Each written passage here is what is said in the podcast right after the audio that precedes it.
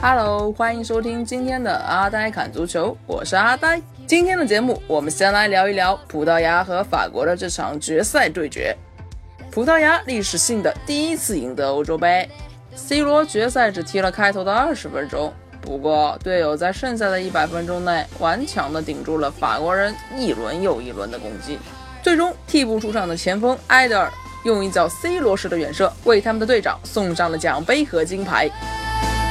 在本届欧洲杯之前，当德尚将西索科征召进入大名单的时候，曾经遭受过很多的非议。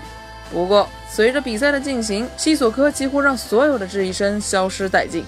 本场决赛中，法国人利用吉鲁中锋顶住葡萄牙的中卫，格里兹曼反复穿插接应，然后安排西索科为一个爆发点，反复冲击葡萄牙的防区。在常规比赛时间，尤其是上半场，取得了极好的效果。如果说十二年前的大热倒灶让葡萄牙错失了史上最接近捧杯的机会，那么十二年后的今天，也许就是命运给他们的一次眷顾吧。大赛前完全不被寄予厚望的葡萄牙，居然一路走来跌跌撞撞，却意外的闯进了决赛。在东道主法国面前，无论从整体还是从个人的状态上对比，葡萄牙都是全面处于下风。但是淘汰赛以来，辩证过后的葡萄牙表现一场比一场优异。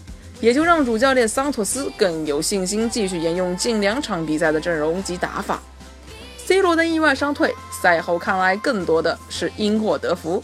C 罗下场前，葡萄牙的场上局面处于被动，冲在最前线的 C 罗更是几乎没有触碰到皮球。这其中的关键问题是中场在菱形站位下只有单后腰一人威廉卡瓦略，而马里奥。席尔瓦以及桑切斯三人的站位过于散开，拦截法国队中场的组织进攻就显得效率不高，更甚是险象环生。C 罗的离场对于老帅桑托斯来说，正是一个弥补中场疏漏的一次契机。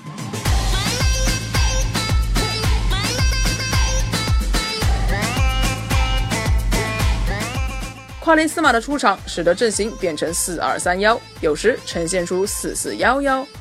桑切斯更专注于中路的攻守任务，特别是协防堵截格里兹曼。果然，十二年是一个轮回，注定又有一支让我们意想不到的球队举起了德劳内杯。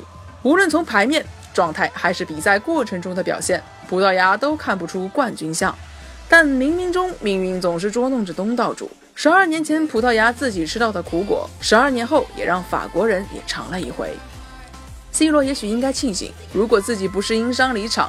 也就很可能不会有阵型的大变化，也就不会有埃德尔的出场，也就更不会有这里金子般的进球。也许这就是命啊！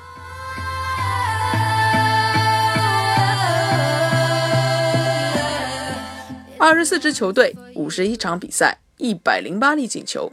今天欧洲杯正式落下大幕，格里兹曼以六球成为最佳射手，拉姆塞和阿扎尔同以四次助攻成为助攻王。法国一共打进十三球，成为进攻火力最强的球队。二零一六欧洲杯虽然结束了，但是我们关于足球的热情还在燃烧。